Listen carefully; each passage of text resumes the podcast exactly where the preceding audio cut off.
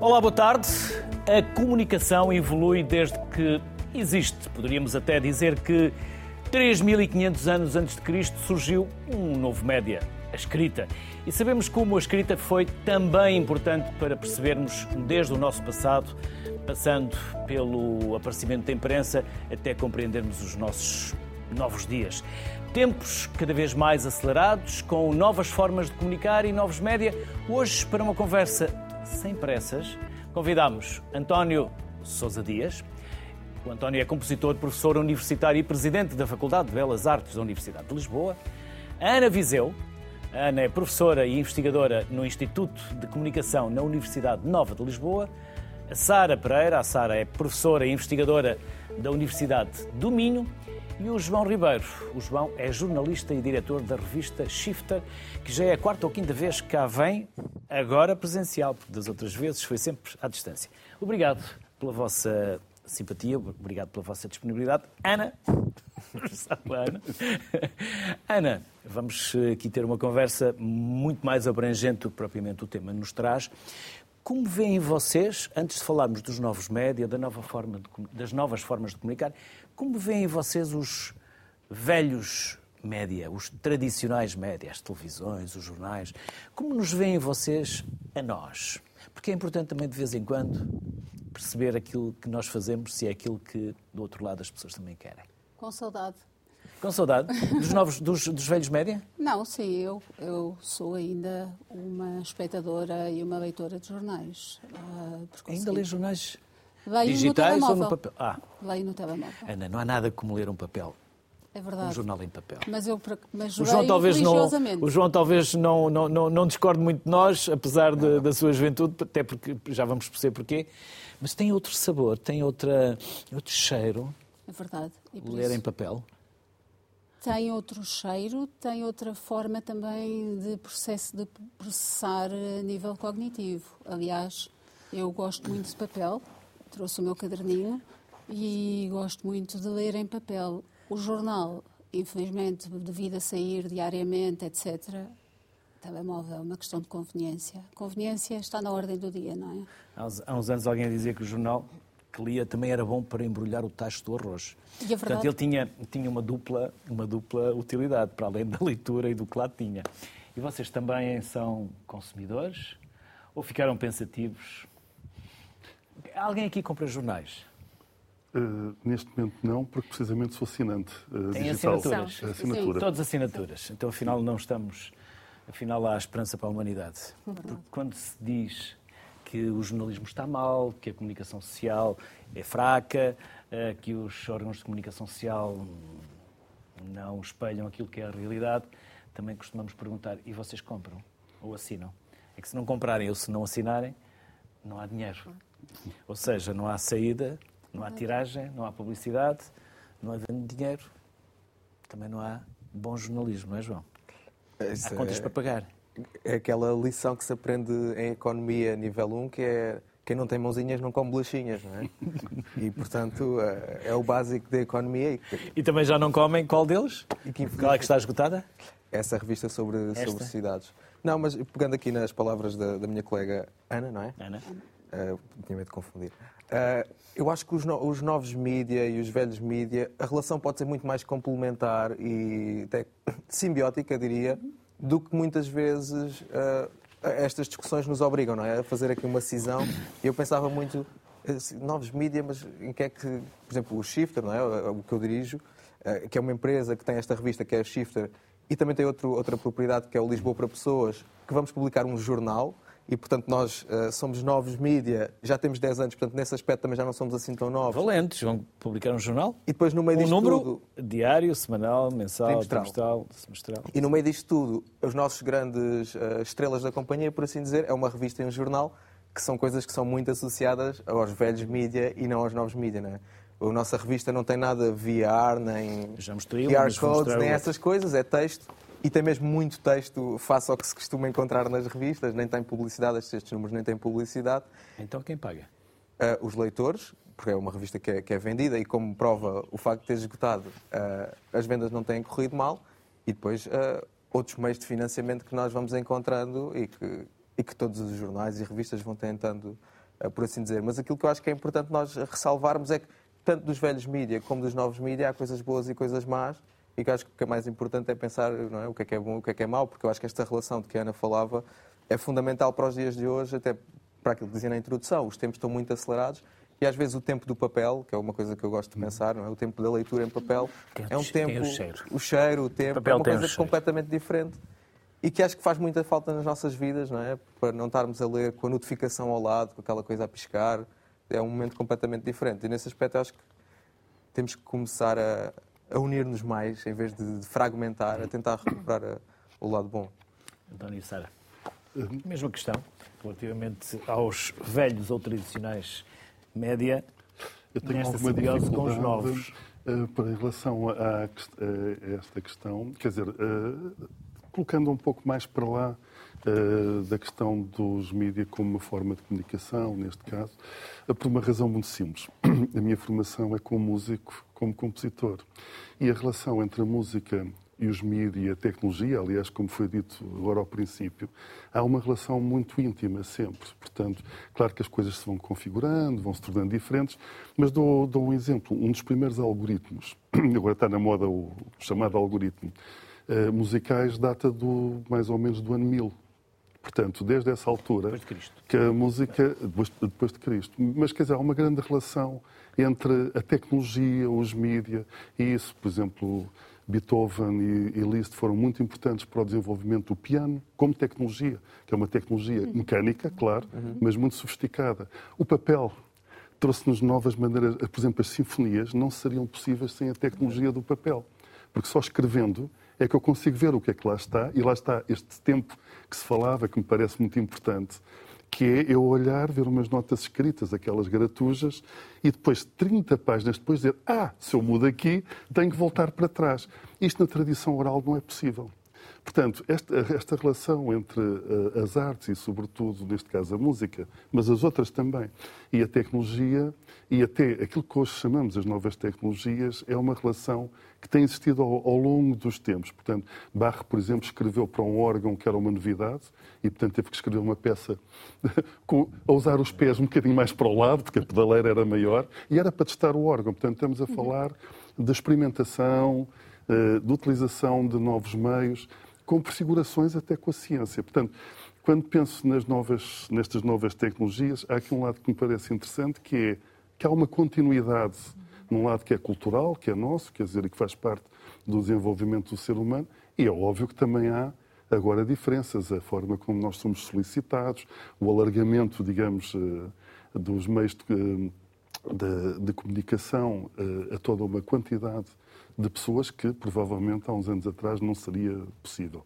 Portanto, há aqui toda uma série de desafios que me parecem eh, muito interessantes e eh, desafiantes, desafios desafiantes, digamos assim, mas eh, entusiasmantes, eh, sobretudo entusiasmantes. Eh, por exemplo, esta questão da computação, da utilização, da criatividade até eh, é uma questão, eh, já no século XVII tínhamos o compositor automático. Mozart, eh, atribui-se a Mozart uma das peças eh, feitas, eh, digamos, com esquemas aleatórios. Portanto, esta relação sempre existiu, mas claro que se vem tornando cada vez mais visível e vem criando os tais novos desafios. Hoje qualquer pessoa pode fazer música e isto coloca logo uma questão interessante. Então, para que é que servem os pessoa pode conservatórios? fazer música. Portanto, há aqui toda uma série de desafios. De certa maneira, sim, mas isso é bom. Sim, É qualquer bom porque. viola, eh, ou exatamente. ou numa Mas é bom, e porque provavelmente vai ajudar a compreender melhor e a apreciar melhor o que provavelmente depois os outros mais profissionais têm para dar. Eh, Portanto, eu acho que esta relação é muito interessante e os novos mídias vêm criar aqui grandes desafios. Eh, a- Falou-se na imprensa, não é? Provavelmente os copistas ficaram todos no desemprego na altura. Veio a máquina a vapor, Portanto, então era o fim da- do trabalho e O automóvel, quando é inventado, parece muito mais com os costos do que os é? automóveis de hoje. O livro, quando aparece, os primeiros livros são muito mais parecidos com os manuscritos do que com o livro hoje.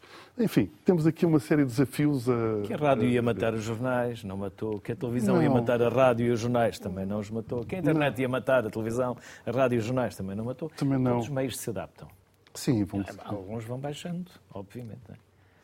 Sim, precisamente eu acho que há complementaridade e não substituição, não é? Acho que é nessa, nessa linha. E, e o, em termos de consumo, acho que é mesmo isso também, porque não se larga os meios tradicionais para, para ficarmos só nos novos meios, é não é? Até porque os tradicionais estão nos novos também. E, é, e, portanto, acho que é essa, essa mistura também que é, que é interessante. Um, eu, por exemplo, o consumo, do, do, a leitura do jornal, gosto de, gosto de a fazer digitalmente, também por uma questão prática. A leitura de livros já não a consigo fazer de outra forma que não seja o livro, o impresso. Uh, talvez também pela experiência, por aquilo que é o, o ler, uh, o entrar noutra, noutra, noutro clima, noutra atmosfera. E então o livro permite-nos isso e é muito, muito mais interessante ler o livro e folheá-lo do que propriamente estar a ler no ecrã. Não, não consigo fazê-lo ainda, mas sou, sou imigrante digital, não é? Se tivéssemos... E faz anotações nos livros? Também faço, sim. Não estou a falar dos livros escolares, estou a falar os, os, Sim, os livros trabalho faço anotações e coloco os meus post-its e, e, coloco ali as minhas marcas para voltar Mas lá. mesmo um livro normal que goste, nota. Também, também. Portanto, não é sacrilégio. Não, não, não. Portanto, faço, faço ali a, a, anotação porque, porque quero voltar lá por vezes e quero, quero recordar aquilo que, que, que me marcou e então é mais fácil uh, se, estiver, se estiver anotado e, e, portanto, eu, eu, acho que é mesmo essa complementaridade entre uns meios e outros. Acho que nós já não consumimos da mesma forma. Eh, esta ideia também da, ligada à questão da televisão, de que hoje já ninguém vê televisão, ou de que, sobretudo, os jovens não veem televisão. Os estudos que nós temos feito também não, não é isso que mostram propriamente. A televisão continua muito presente. Agora, vê-se televisão de uma forma muito diferente, não é? E quando nós apontamos isso para os jovens, às vezes eu pergunto-me se nós adultos também vemos televisão dessa, da mesma forma que víamos há, não sei, 10 anos, não é? Portanto, não, não, acho que não o vemos da mesma forma, mas a televisão continua a ter um papel uh, continua a ter um papel importante, não só na, também na vida dos jovens, que é, que é curioso nós quando dizemos que os jovens estão completamente afastados e, e não é isso que, que, que, de facto os estudos nos têm, nos têm mostrado. E, e também gostava já agora, por esta questão dos, dos, novos meios e dos meios tradicionais, também dar aqui o exemplo de um, de um trabalho que nós andamos a fazer pela, nas escolas com, uh, com as crianças e os jovens. E estivemos há pouco tempo na, na Ilha Terceira a conhecer uh, na, na, Escola Vitorino de Mésio um projeto de jornal escolar feito por, por jovens para jovens, portanto é, to, é totalmente feito por, por, por, alunos e por alunas.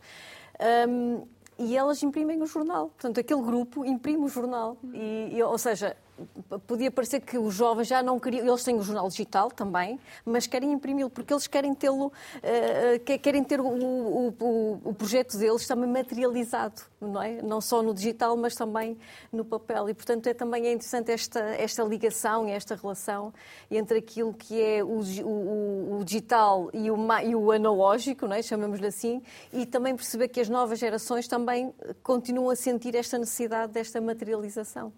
Também sente. Nós estamos a falar eh, de duas realidades, uma mais a norte e outra mais a sul. Mas, sim. embora os vossos estudos sejam transversais. Sim, sim, sim, sim, porque... Mas há diferenças no país entre quem se encontra, entre jovens que se encontram, por exemplo, numa ilha e quem se encontra no continente? Quem vive numa cidade e quem vive mais no interior? Há, há... É a mesma pergunta para todos, também, sim. se quiserem. Se, não sei se posso, se claro posso começar. Eu, um, o, portanto, os estudos que nós temos desenvolvido, claro que alguns ficam mais na zona, na, na zona norte, mas uh, algum, a maior parte também vai pelo, pelo país, não é? Portanto, conhecer o que é, desde o, litoral ao interior, norte, sul e também agora uh, as ilhas, porque eu tenho a sensação que às vezes as ilhas ficam um bocadinho, ficam um bocadinho esquecidas. Um, e sem dúvida que há diferenças. Uh, há, há, eu encontro diferenças em termos daquilo que é o, o nosso território. Ah, às vezes são algumas das diferenças que, encontramos são mais até em termos de, das vivências, das experiências, não dos acessos. Os acessos acabam por. Toda a gente tem um telemóvel hoje, portanto, não, mas é mais um modo como, como vivenciam, os recursos que têm, uh, ou a questão do, do, a questão do simbólico. Uh, e pensarmos também, que é uma questão que, me, uh, que às vezes fico muito sensibilizada por ela, que é quando nós perguntamos a um jovem: costumas ir ao cinema? Uh, e diz, diz, que não ou que nunca foi, e depois percebemos porque, porque é que nunca foi, porque não há cinema na, na sua localidade, não é? Portanto, na zona, na, no, na, na, parte mais interior do país, por exemplo.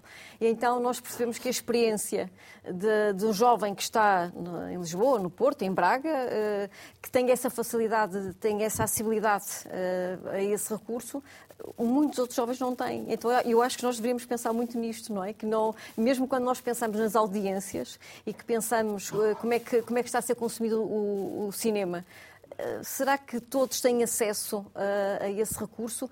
Porque o ir ao cinema para aqueles jovens, e estou a falar ali dos jovens do, do fundão, uh, significa ter que ir à Covilhã, por exemplo, uh, tem que se deslocar, significa que também tem que, que tem a parte económica e não, nem sempre é fácil. Estamos a falar de jovens de que idade? Estamos a falar, aqui neste caso nós trabalhamos com jovens entre os 11 e os 18 anos, portanto crianças e jovens. Terão é? sempre que ser levados. Que ser levados, é outro problema, exatamente. É isso. Ana? Ah, eu só disse exato. Não, claro, Sim. eu acho que, aliás, tem uma. Uh, a parte do acesso é incrivelmente importante e, nesse sentido, os novos média têm sido de, incrivelmente democratizantes, não é? Ou seja, se antes só quem morava em Lisboa, no Porto e nas grandes cidades é que tinha acesso a uma série de coisas com a internet, com o telefone, com o smartphone, e a verdade é que hoje em dia quase toda a gente tem um smartphone, eu penso que em Portugal. Uh, há uma preponderância enorme de smartphones. Eu estava aqui a tentar lembrar-me da taxa, julgo que é quase 90%. Exato. Tem, Isso é uma democratização tremenda em termos de acesso, não é? Da nossa capacidade hum. de aceder a conteúdo, de aceder a entretenimento. Mesmo assim dá, e mesmo assim dá quem, quem não tenha. É verdade, e isso continua a ser um problema, mas comparado com o que era há 20 anos, é, um, é, é, é radical, não é? Da nossa capacidade de aceder eu vejo, eu não estudo crianças, mas vejo a minha sobrinha de 11 anos a aprender coisas no TikTok e é inacreditável, quer dizer. Eu acho que isso é uma coisa que eu tenho uma postura um bocado crítica relativamente ao uso de novas tecnologias e ao abuso do uso das novas tecnologias. Mas em termos de acesso e democratização de acesso, acho que é fabuloso. Uhum. Fabuloso a nossa capacidade de aceder a tudo o que se passa no mundo com um toque no telefone. Por isso é que talvez um. Ah, peço ah, não. diga, diga. Não, não, ia só, ia só de, de, de facto uh, corroborar o, o, que a Ana estava a dizer, porque eu ainda sou de uma altura, se vamos falar de anos 80, por exemplo, há algumas partituras que Aquela pude comprar. Foi, foi mas quer dizer, tinha que, ir a, tinha que ir a Madrid comprá-las. Ah. Hoje clico num, carrego num, num botão e vejo, consulto na net diretamente e estamos a falar, de, não estou a falar de repertório mais difícil de encontrar, de coisas riqueiras. Ainda nos anos 80 havia...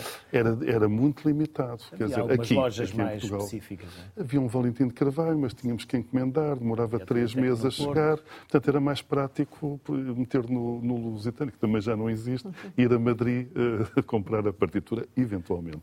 Mas há um lado também que é muito interessante, que, por exemplo, e nesta articulação entre novas, novos meios e antigos meios, por exemplo, exemplo, hum, é, é, não só há uma democratização, mas até uma espécie de eh, afunilamento, se eu posso dizer assim, o termo não é o melhor, em que, por exemplo, eh, pode haver recuperação de tecnologias. Por exemplo, os discos de vinil. Hoje quase que se pode fazer o disco, eh, o exemplar único. E artistas que podem fazer um disco vinil. Ora, isto, há uns anos atrás, era impensável de se fazer. Portanto, há aqui também um lado de, de, recuperação. Há outra coisa interessante. Por exemplo, o CD e a gravação digital permitiu recuperar o repertório barroco. A música do barroco, com instrumentos da época, é quase inaudível. Os instrumentos não têm a capacidade sonora e havia um outro problema com a tecnologia analógica, com o ruído de fundo. Portanto, as pausas nas músicas tinham tendência a ser mais curtas. Uhum. Portanto, hoje, graças aos meios digitais, é possível voltar atrás e ouvir música uh, uh, dentro daquilo que os compositores da altura escreveram, respeitando muito mais o texto, porque tecnologicamente isso é possível. Portanto, há aqui um lado interessante e até mesmo pode haver um diálogo. Eu digo normalmente mesmo na questão de, de, dos jovens que me parecem muito interessados no mundo. Pode, poderá haver uma, uma questão, às vezes, que eu diria de uma certa literacia digital, e até cidadã. Mas isso é, uhum. é, o que, é o que acontece numa democracia jovem, com 50 anos. É uma democracia jovem, ainda temos muito aqui para caminhar. Um, eu, eu digo normalmente até por brincadeira aos meus alunos, não, não se preocupem. Eu li o livro, os outros a seguir viram o filme, vocês devem ter jogado o jogo, malta vai se entender. Portanto, vamos encontrar aí alguns e vamos, e vamos para a frente, eh, que é, porque é interessante. Mas era só isso que queria. João, João estava a concordar com o que o António não? Eu, ou... No geral, estou a concordar com, com toda a conversa. Acho que está, está, está bastante rica a conversa. O que eu Pronto, eu, como jornalista, tenho sempre aqui a minha tendência para problematizar. E o que eu acho que o contraponto que eu vejo nesta, eu diria, explosão mediática, não é? Porque, de facto, até em termos de informação produzida, o ritmo é alucinante desde que temos as novas tecnologias de informação e comunicação, telemóvel, computador, seja o que for. Uh, o que eu acho que temos que começar a falar, e é muito o meu trabalho também como jornalista, que eu, eu digo-me sobretudo à parte da, da, tecnologia e a relação entre tecnologia e sociedade, é pensar as as novas políticas que surgem com, estas nova, com esta nova explosão mediática e, nomeadamente, aquilo que eu vou descrever como a crise da intermediação. Não é?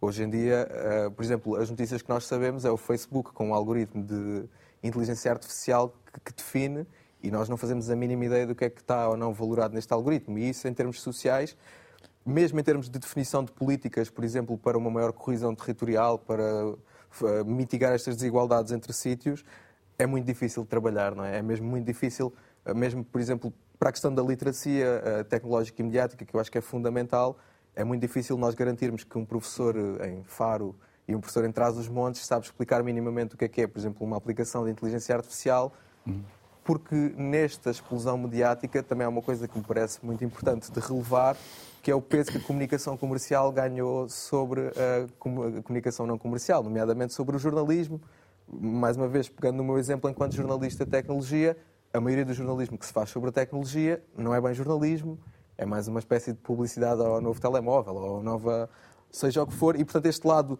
mais político desta, desta nova era que vivemos, que eu acho que, que sem dúvida é importante de, de, de destacar, não é? fazendo esta complementariedade, esse lado mais político nós temos que começar a debatê-lo e a perceber mesmo que futuro é que queremos. Por exemplo, eu acho que a maior, a maior parte das pessoas que nos estão a ver não faz a mínima ideia que, dia 1 de janeiro de 2024, entrou em vigor definitivamente o Digital Services Act, que é uma grande lei da União Europeia, para tentar regular o, o, discurso, o discurso online. E essa lei, que tem muitas coisas boas, também tem coisas muito. É? Por exemplo, as redes sociais que quiserem utilizar tecnologias automáticas para a moderação de conteúdo, basta dizer que utilizam tecnologias automáticas para a moderação de conteúdo. O que é que ficamos a saber sobre as tecnologias? Nada. E, portanto, é difícil para nós, enquanto cidadãos, também posicionarmos e desenvolvermos é? um espírito crítico se quem governa é, está neste, nesta posição uh, perfeitamente opaca e transparente. Uh, e a questão da, das diferenças locais, para mim, é muito, é muito relevante, e até no último programa eu lembro-me de mencionar aqui, porque eu nasci em Cuba do Alentejo, cresci em Setúbal e agora vivo em Lisboa, na Amadora. Portanto, eu experimentei muitas diferenças de, de realmente de, de, acesso, de literacia, de cultura, de vivências, e eu acho que Portugal, sendo um país que está sempre a dizer que é pequeno, não é? Nós, é, isto é muito engraçado, nós dizemos que, é, que somos pequenos para justificar as nossas falhas, mas nunca dizemos que somos pequenos para aproveitar o facto de sermos pequenos. E se somos pequenos, não temos desculpa para, para a falta de coesão territorial que temos e para estes enormes, não é? Em Lisboa, andamos 20 km para fora de Lisboa e estamos num ambiente praticamente rural. E, portanto, eu acho que devíamos começar a pensar também à boleia desta explosão mediática que realmente chega a todos os cantos, como é que depois a, a política, a, a, educação, a literacia também pode chegar a todos esses, eh, todos esses espaços. E acho que é muito importante nós, nós termos essa termos sempre esse lado atento, porque assim, o, o, o comodismo das redes sociais, as vantagens, não é? A Meta, o Google, o, X, eles vão gastar rios de dinheiro para nos descarrapacharem os benefícios na cara todos os dias e para nós e termos para nos prenderem essa, a atenção, não é? E para Exato. nos prenderem a atenção. Exatamente, exatamente. E, e, equipas de investigadores, não é? os melhores antropólogos, psicólogos, sociólogos trabalham a, a desenvolver aqueles algoritmos que são incríveis. Eu sou o que se costuma dizer terminalmente online, eu estou, passo a minha vida online e, portanto, não, não digo isto como saiam todos do, dos computadores.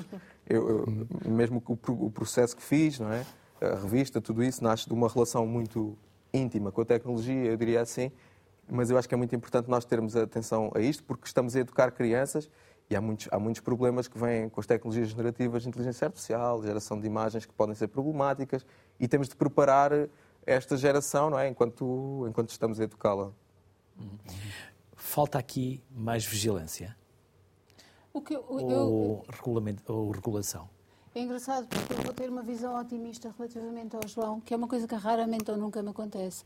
Eu fico. Uh, o Digital Services Act tem problemas, da mesma forma que o Online Safety Act, que foi passado no Reino Unido, tem problemas, etc.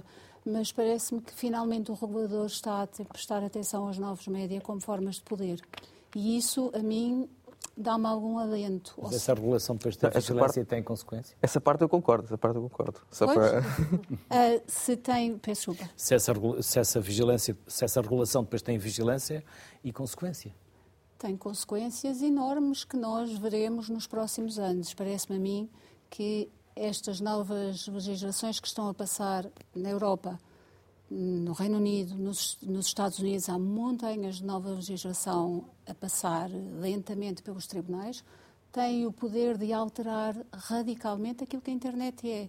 Para a Europa inter... é mais uh, foita a regular. É. Os americanos não tanto. Mas os americanos, pela primeira vez, este é um dos. Uh, regular as redes sociais e regular aquilo que se chama Big Tech, as grandes empresas de tecnologia, tem sido um dos poucos pontos bipartidários. É uma das poucas coisas que tanto uh, republicanos como democratas estão de acordo. Ou seja, finalmente, aquilo que nós sabemos todos aqui desde os anos, do princípio dos anos 2000, que é o código é poder, fazer código é uma forma de poder, programar aquilo que pode ou não pode ser feito online é uma forma enormérrima de poder, o regulador está finalmente a prestar atenção. Desde 2016, com as eleições nos Estados Unidos e o escândalo do Facebook, e depois desde que o Twitter baniu o Donald Trump, que nós vemos os governos a prestarem atenção. Se isso vai ser. Eu, eu penso que o João tem razão. O problema aqui é que o regulador anda sempre atrás da tecnologia. Sempre. Mas ainda assim, a polícia também anda sempre atrás do ladrão. É verdade, mas ainda assim é importante que isto esteja a começar a acontecer. Porquê? Porque a questão que o Luís colocou ainda há bocado, aqui ao João, que era quem paga, quem é que paga? Online pagamos nós. Como? Com dados. Eu pago o meu Instagram, que é grátis, facilitando os meus dados e os dados do meu filho e os dados de todos nós, não é? E por conseguinte, esse é o modelo de negócio dos novos média tem sido até agora um modelo radicalmente diferente daqueles dos médios eh, mais clássicos, mais antigos.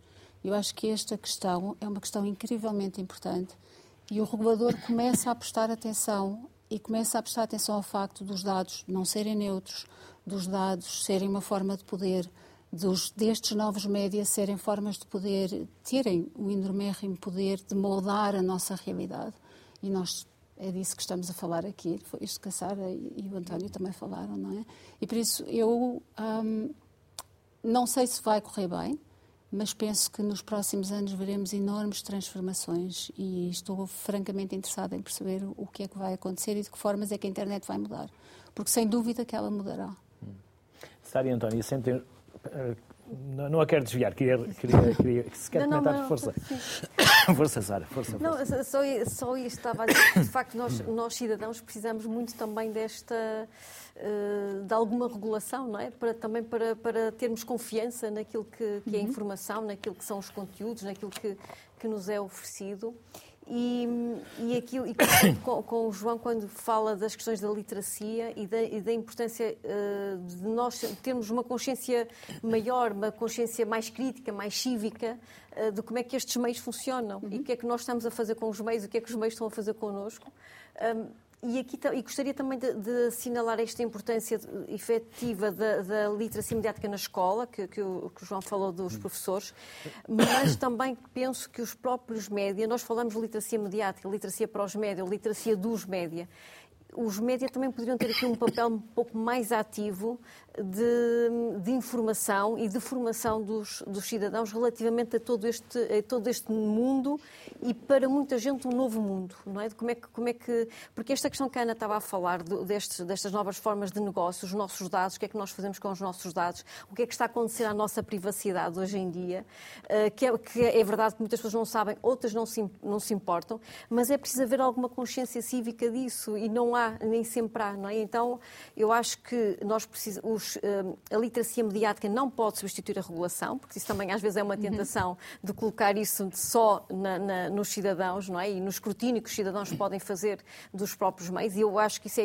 efetivamente importante, porque se nós tivermos cidadãos mais informados, mais esclarecidos, mais críticos, isto, eu sei que isto pode ser um bocadinho utópico, mas eu acredito nisso e acredito que, po que podemos efetivamente também ter uh, conteúdos, informação, meios mais. Uh, vocês acham que mais informação ou mais conteúdos disponíveis trazem mais literacia, trazem mais informação e mais esclarecimento ou mais confusão e aborrecimento? Uh, ajudam sempre.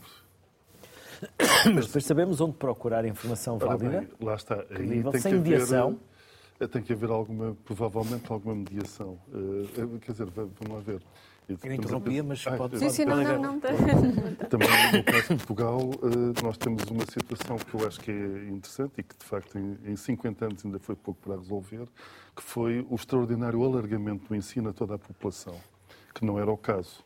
Portanto, toda a parte, digamos, o ensino estava numa faixa de população muito curta e, portanto, nós assistimos também a uma dupla massificação, não só por meio das tecnologias, mas também pela própria necessidade da população eh, de, de, de providenciar não é, meios a toda a população e é extraordinário, o que para nós professores dá uma, é um desafio, porque é muito mais gente Uh, e é a muito vossa mais sabedoria e os vossos conhecimentos são mais questionados. Uh, exatamente. Alunos, uh, sim, mas também é para isso que cá estamos.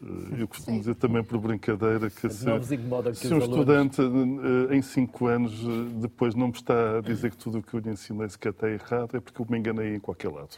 Portanto, porque há, há, um, há, todo um lado de, também de evolução e que eh, vai permitindo haver cada vez mais uma sedimentação de conhecimento.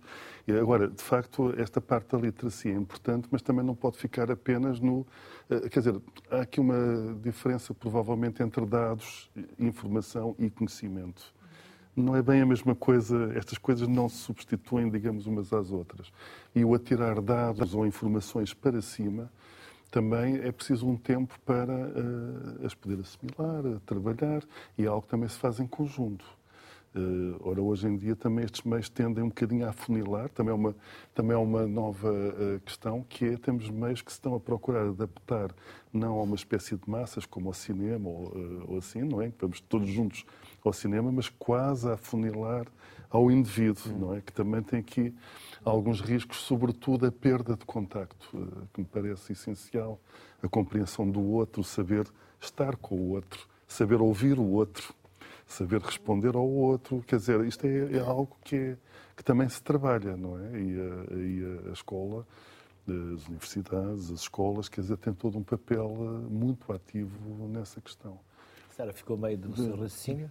Não, não, só estava Se quiser, aqui, pode estava, agarrar no que o António acabou de dizer. Pensar, estava aqui a pensar que o que o António está a falar é da, é da comunicação, ao fim e ao cabo, não é? É, é efetivamente nós termos capacidade também de, de, de escutar, não é? E de, e de, ouvir o outro, que por vezes também com esta barafunda quase de informação e de, e de meios, às vezes temos pouco essa, depois essa capacidade, não é? A nossa atenção fica, uh, fica afetada, a nossa capacidade de ouvir o e outro também. Isso nos alunos?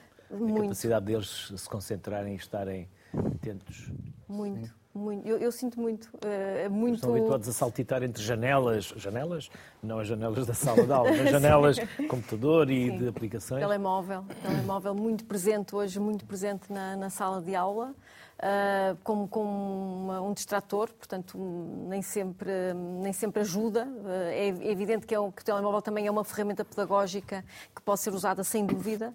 Uh, mas quando não é. Mas há momentos em que temos que ser nós humanos a comunicar uns com os outros e, e deixar a tecnologia, uh, ainda que possamos estar a comunicar sobre a tecnologia, e, e, nem sempre isso acontece, e portanto há ali realmente uma, uma. O telemóvel compete muito hoje com o professor, não é? Portanto é muito mais, é muito mais atrativo, a notificação que chega e que é impossível não, não, não haver, porque não se consegue esperar, não é? Mais um segundo, mais um minuto, e, e é, e portanto é um desafio hoje para para, efetivamente, para o ensino, e nomeadamente para o ensino superior também, uh, captar esta atenção do, dos nossos estudantes e, e, e, conseguir que fiquem, que estejam motivados também para, para a aprendizagem. É, é, é, um, é um desafio grande, sim.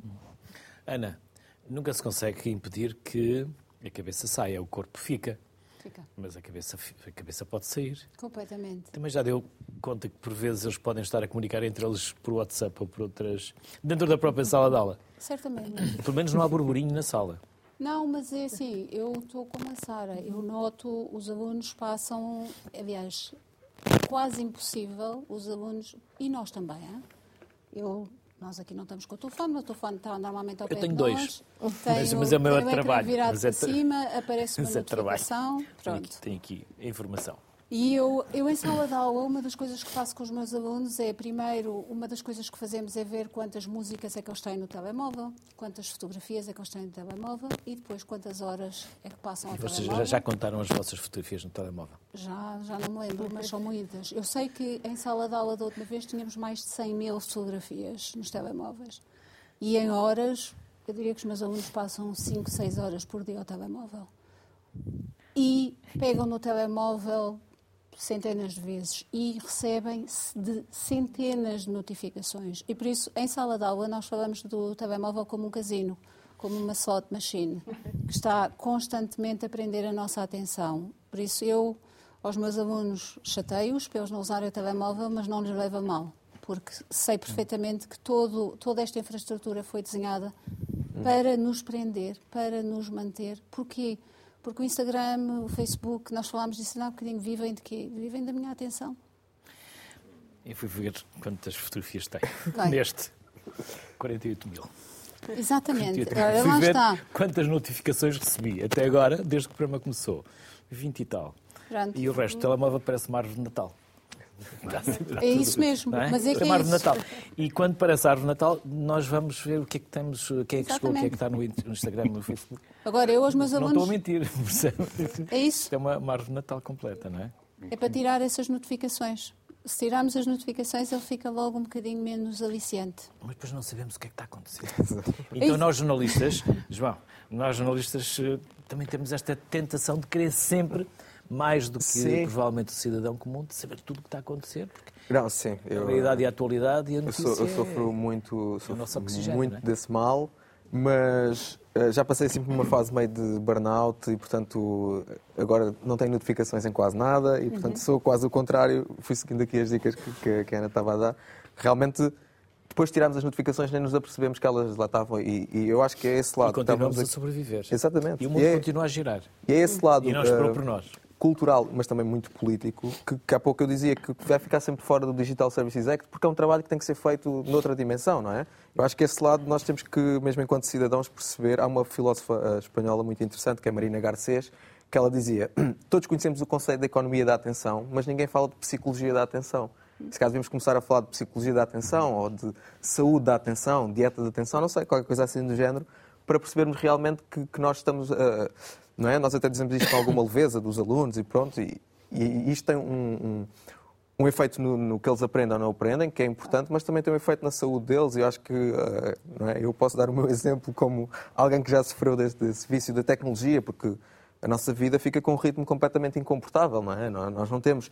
eh, se E as máquinas continuam a ser as mesmas, que é a cabeça e o coração. Exatamente, exatamente. Não é? Os Estamos, processadores eh, dos estamos computadores sempre- evoluíram, mas os nossos são line. mais ou menos a mesma coisa. E, portanto, tentar acompanhar é completa- completamente impossível. E, e, mais uma vez, eu volto um bocadinho à questão do tempo, porque estava a ouvir a experiência dos, dos alunos e estava-me a lembrar de um, de um autor que eu gosto muito, que é, o, que é o Mark Fisher. E o Mark Fisher dizia que não só os alunos dele estavam com o telemóvel, mas muitas vezes estavam com o fone em cima da mesa e a dar música e com o fone no ouvido e sem música. Portanto, aquilo o que ele dizia, queria dizer com isto é que eles às vezes nem estão realmente engajados naquela atividade. É só para realmente se sentirem que estão. E isso é muito importante. E há, e há outra frase do Mark Fisher que, que eu acho que se enquadra aqui também perfeitamente, que ele dizia, parafraseando, ele dizia que os alunos queriam ler Nietzsche com a mesma facilidade com que comem um hambúrguer. Mas têm que perceber que a dificuldade de ler Nietzsche é que é o exercício de ler Nietzsche. é? Se fosse fácil, não era ler Nietzsche. E eu acho que é um bocadinho esta defesa da dificuldade, não é? a defesa do difícil, do complexo, que é um desafio para nós, não é? que estamos habituados assim a, a- falavam da FCT antes de começarmos, às coisas complexas aqui gigantes, e passar isto aos, aos, mais novos, e sem aqui sem paternalismo, porque eu ainda sou jovem, ainda posso dizer assim, aos mais novos, não ninguém leva a mal, e passarmos isso aos mais novos, tipo, não, nós conseguimos estar confortáveis no meio deste, desta complexidade e estar duas horas concentrados a ler um livro realmente dá-nos prazer e, e, recuperar um bocadinho esta coisa que é muito associada aos meios tradicionais, não é? E que, e que, e que nós, nos novos mídia, se queremos ter este papel uh, de, de, recuperar esta psicologia da atenção e tudo mais, também temos que ir um bocadinho por aí e não, não deixar uh, embalar, porque um dia pode ser um bocadinho, não é? Tarde demais para, para irmos atrás do prejuízo. E, e o, o, António falava de uma coisa que eu acho que é muito importante de, de falarmos, que é efetivamente a televisão. Nós era uma família, todos mais ou menos estavam a ver a mesma televisão e atentos ao mesmo fenómeno, e era mais fácil, por exemplo, eh, uma notícia falsa ou alguém que tenha um entendimento errado da notícia, socialmente nós diluirmos aquilo e corrigirmos. E hoje em dia, com a personalização dos feeds, isto é um dos grandes problemas do nosso tempo que nós nem percebemos, porque pode haver um feed de, de, uma, de um jovem que esteja a radicalizá-lo, por exemplo, seja em que tema for, e os pais não fazem a mínima ideia porque não consomem o mesmo, os professores não fazem a mínima ideia, nem os colegas ao lado, porque podem ter perfis de, de redes sociais completamente diferentes e é muito difícil uh, ter uma solução para isto, não é? Porque não é? isto não se vai lá pela via da lei, não vai lá por, por forma nenhuma que não tenha efeitos também depois nocivos. E, portanto, é muito importante nós começarmos a, a. eu, às vezes, estou a escrever os meus artigos sobre redes sociais e penso, pá, isto é meio fútil. E depois vou para estas camadas todas e penso, não, não, nós temos é que trazer esta discussão cada vez mais para, para, para espaços onde haja eh, tempo para debatermos eh, estes, estes temas. António, e onde fica a Aura? Onde fica o Walter Benjamin? Onde fica a reprodução de Deve, uh, não, confesso que é uma questão que, Esta reprodução... pronto, no nosso caso, Uh, exemplo, já não há uma veneração, já não há uma aura. Nivela-se é um assim uma espécie de uma tesoura da poda. Depende um bocadinho também do, do, tipo de obra de arte que estamos a falar. Uh, por exemplo, no caso da música, a coisa é mais sui generis, não é? Porque existe uma coisa chamada partitura. Estou a falar em termos clássicos ocidentais. Mas uh, a obra não está ali. Mas se alguém tocar a obra, não. Se alguém tocar a obra, tocou uma obra, certo, mas também não é obra, porque se outra pessoa tocar aquela obra, é outra pessoa que toca aquela obra. Portanto, onde é que está a hora desta obra? Portanto, eh, portanto, se quisermos deixar de dormir, é a melhor discussão para ter. há aqui uma questão também que estes meios de, por exemplo, de, eh, até de, a partir do momento em que há reprodução mecânica e, e não só, estas questões vêm-se colocando também. Mas eu penso que há aqui também novas prefigurações e formas de atuação. Aliás, a dificuldade que está também a haver na questão dos direitos autorais e a forma como se relacionam com estes médias. Eh, por exemplo, eh, também penso que figura aqui uma questão também interessante nesse aspecto. Afinal, onde é que está o criador, a criatividade, todas estas camadas eh, que também que depois estão eh, ligadas, digamos, à, à, obra, à obra em si. Portanto, mas eu penso também que é algo que se vai reconfigurando à medida que se vai reconfigurando uh, também uh, a própria sociedade, como vai uh, andando. Por exemplo. Questão... Sim, não, não, não. Tu, um, eu, como sou um trabalhador à Ia, ia só reforçar a questão dos direitos autorais. Sim. Porque é necessário salvaguardá-los e depois todos temos que pagar as contas. Sim. Sim. Eu penso que aqui também é uma questão, lá está, de literacia e é como a questão das notícias. Por exemplo, a partir. Também eu tinha tendência para comprar jornais, especialmente um ou dois, e até por, por, razões da pandemia decidi passar a assinar. É uma espécie de gesto uh, cidadão, no sentido em que eu pretendo ter uma informação qualificada, por assim dizer, e que possa. Curiosamente, não estou muito interessado no tempo real, digamos, da, da notícia do momento, porque normalmente nós assistimos a algumas repetições e depois vemos imagens ilustrativas, digamos, que às vezes não têm nada a ver com o assunto eu, eu confesso que tenho gostado mais de ler precisamente os artigos de opinião porque são espaços de reflexão, são, são momentos em que nós nos podemos confrontar até com opiniões diferentes e dizer, podemos procurar que também algum aqui? contexto para o que se passa. Exatamente. Isso também nos permite refletir um pouco e avançar. Há, há, uma questão até que, por exemplo, com os telemóveis e com as utilizações, por exemplo, eu notei que em alguns casos, por exemplo, de estudantes, hum, teria a tendência inicialmente, por vezes, ter aquela atitude resmungativa, chamemos assim, malandro, estão ao telemóvel, não estou a prestar-me atenção. E eu, uh, houve uma vez ou outra, não quer dizer que seja sempre assim, mas isso também tudo bem, uh, notei que estavam a tomar notas no telemóvel. Ou seja, o telemóvel uh, tem, transformou-se e transformou-nos também na, na, forma como vamos trabalhando com todo isto. Antigamente nós tínhamos o, o guião em papel. Sim, aliás, o guião no telemóvel. Eu ainda sou de um momento Estamos a poupar árvores. em que os teclados, em que discutia com colegas meus, sobretudo em França, no, no, nos princípios dos anos 2000, o problema que era um reconhecimento de um dedo sobre um ecrã quanto mais 10. e, portanto, eh, quer dizer, isto também ajudou uh, a modificar até a nossa relação uh, com o mundo. E em televisão discutíamos o segundo ecrã. Assim, Como, também... quando, quando alguém tinha, ou seja, antigamente, a família e a casa organizava-se à volta do televisor. Sim. Até as fotos mais importantes da família estavam em cima do televisor. Uh, depois desconfigurou-se e as televisões foram para os quartos, ou os televisores foram para os quartos.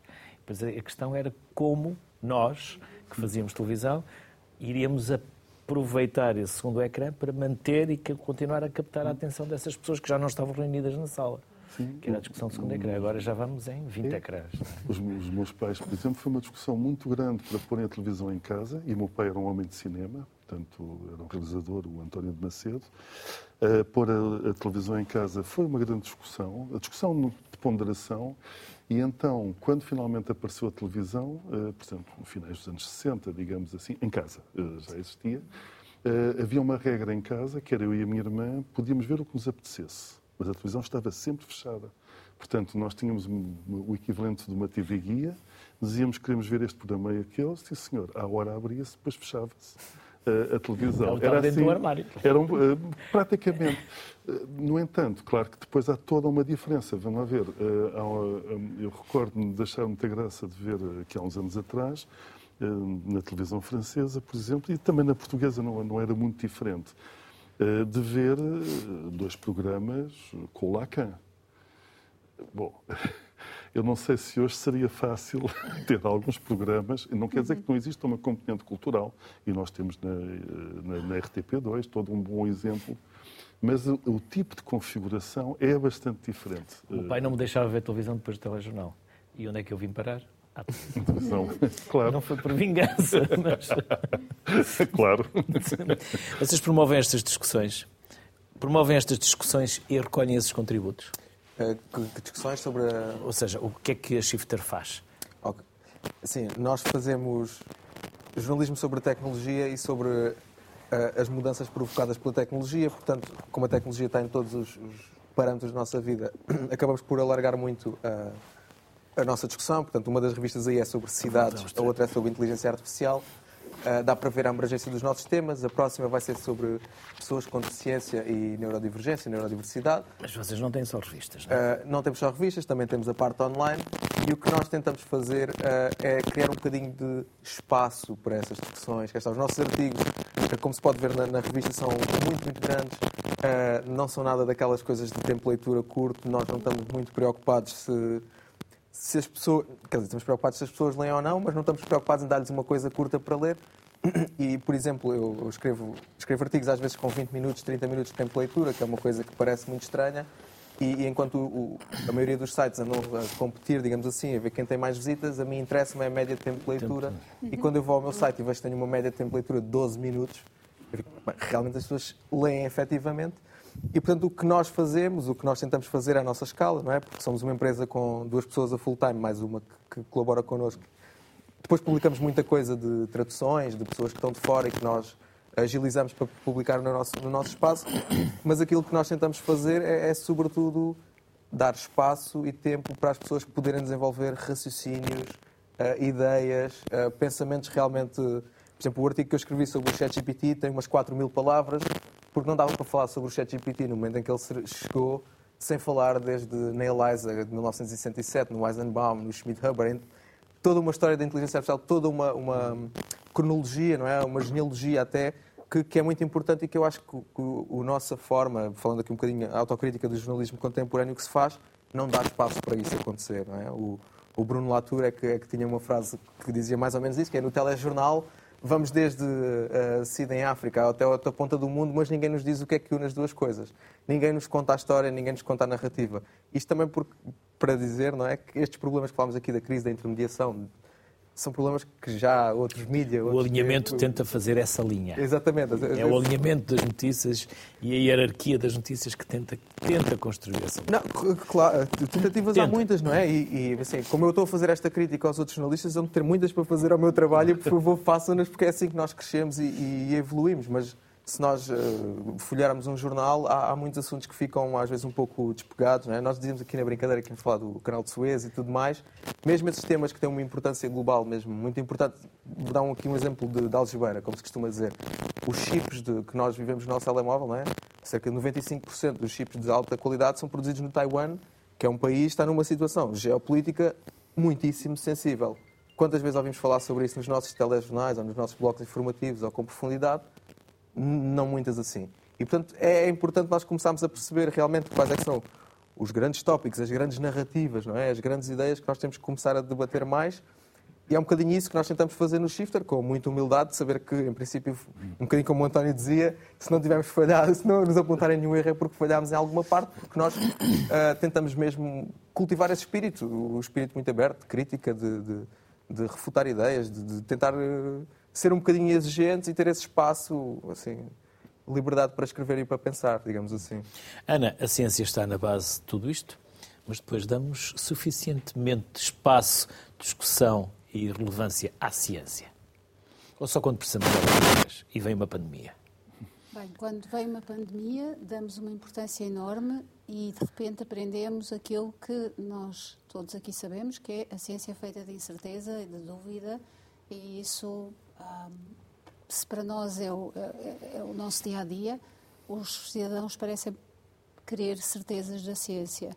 Mas eu queria só dizer que eu gosto muito desta ideia de pensarmos na cidade como um novo média. É uma coisa que, que o João acaba de dizer, que eu gosto bastante, não é? Ou seja, nós temos isto não tem nada a ver com a pergunta, mas temos tecnologia dispersa por toda a cidade, temos infraestruturas digitais dispersas e temos também da parte, eu, eu estou a puxar a brasa à minha sardinha porque tenho um projeto chamado Lojas Autónomas, que estuda uma loja destas que, não, que supostamente não tem pessoas, que não tem caixas, ou seja, eu chego lá, pego nas coisas, ponho e pouco tempo não tendo que pagar.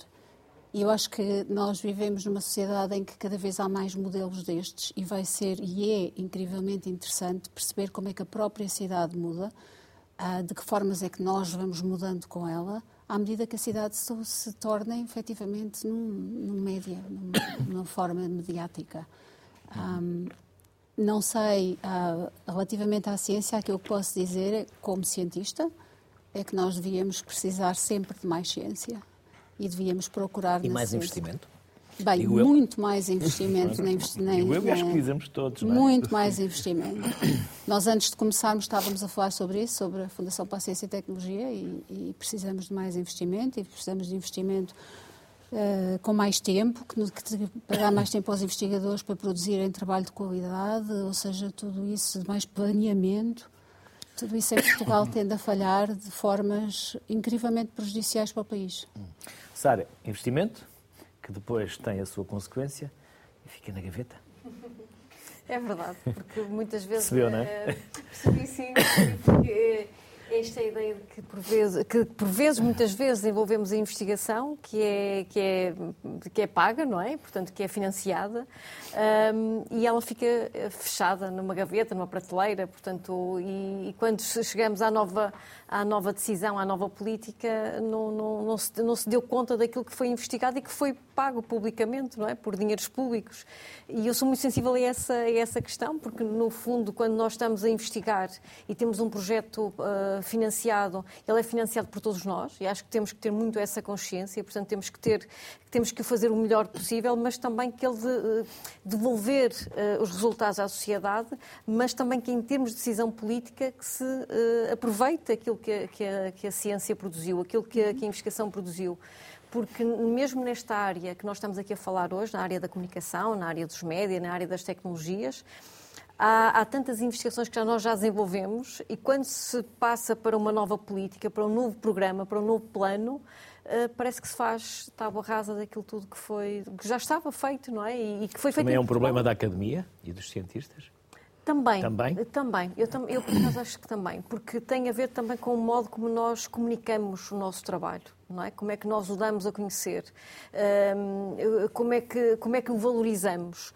Porque por vezes andamos muito no nosso, naquele, durante aqueles três anos naquele projeto, muito interessados, e há, e há outro problema a meu ver, que é a questão da internacionalização da ciência, que é realmente muito importante para nós investigadores, para nós professores, ah, e, por vezes tendemos a escrever os resultados da nossa investigação feita, feita em Portugal em inglês e, e, portanto, ia publicar lá fora. E publicamos porque não valorizamos tanto cá dentro, porque também as instâncias que nos, que nos avaliam não valorizam tanto o que é nacional, mas mais o que é internacional. Então nós temos aqui um problema enorme, que é, então eu produzo informação sobre a realidade que eu estudei, eh, a realidade portuguesa, e vou produzir o meu conhecimento em inglês. E esta ideia de que todos leem não, também não é assim tão bem. Porque eu tenho muitas vezes os meus alunos a perguntarem: não tenho um texto em português sobre isso? porque nós tendemos a escrever em, em, em inglês, não é? E então eu acho que também isso, portanto, nós estarmos preocupados com a internacionalização uh, e a escrita noutra, noutra língua, que também pode ser o espanhol ou até o francês, que nos retira também alguma valorização da, daquilo que é a nossa cultura, porque a nossa língua é a nossa cultura, não é? E, e devolver à nossa, à nossa sociedade aquilo que nós descobrimos, aquilo que, que investigamos, aquilo que é importante também para fazer avançar uh, o conhecimento e, e, e, avançando o conhecimento também avançam as, as sociedades.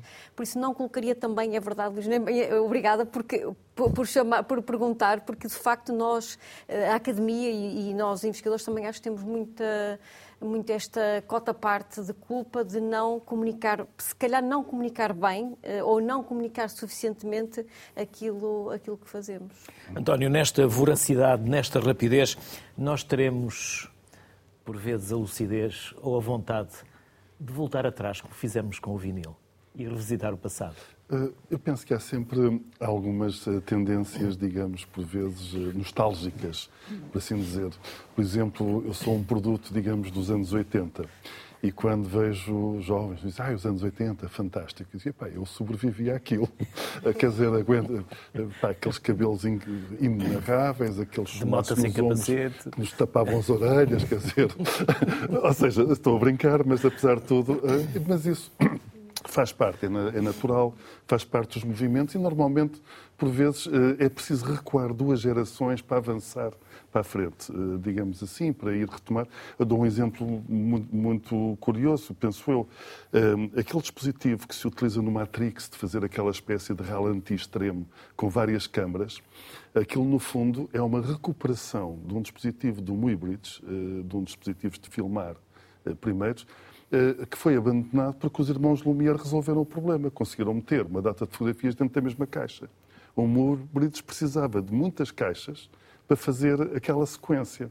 Ora, é interessante que, por exemplo, esse dispositivo do Matrix vai recuperar essa, essa ideia de, das multicâmaras, que entretanto já é possível de, de, de, alguma maneira. Portanto, eu penso que aqui muitas vezes o, o, andar para a frente implica voltar um bocadinho atrás e apanhar balanço, até às vezes numa técnica que, por razões diferentes, ficou esquecida, mas para dizer também que, até puxando um pouco para o lado entre o artístico ou académico, enfim, eu tenho aqui vários chapéus, uma faculdade como a Faculdade de Belas Artes, que implica toda uma série de tecnologias, o meu departamento é o Departamento de Arte Multimédia, e é uma das razões pelas quais um músico está numa Faculdade de Belas Artes, um, e muito bem acompanhado, com toda, nós temos a escultura, a pintura, tudo com uh, uh, os designs, mas também o desenho, que hoje em dia se tornou uma espécie de coqueluche, digamos assim. Uh, não, isto é uma, é uma, coisa curiosa, mas a Faculdade de Belas Artes tem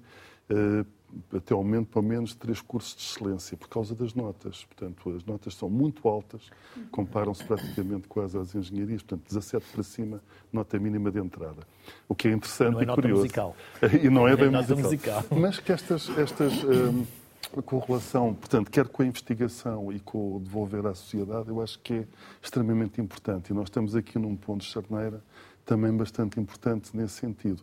Com uma característica curiosa, e por isso é que eu estava a referir o Departamento de Arte Multimédia, porque há uma tendência para uh, uh, ligar a multimédia apenas a uma espécie de digitalização, a chamada multimédia digital, mas precisamente uma linha que estamos a procurar defender é o multimédia que vem recuperando desde o Higgins do multimeios, de toda uma série de, de técnicas, tecnologias e misturas, hibridações que hoje também o avanço tecnológico permite um, fazer através do, de Arduinos e outros dispositivos que já permitem voltar outra vez, digamos, ligar a computação diretamente ao, a uma espécie de analogia, a algo mais tangível, digamos assim.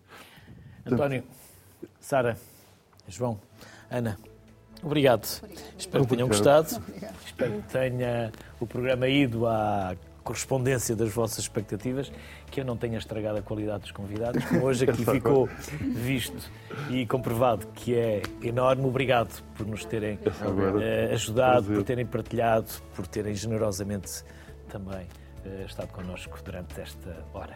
Obrigado e as maiores felicidades.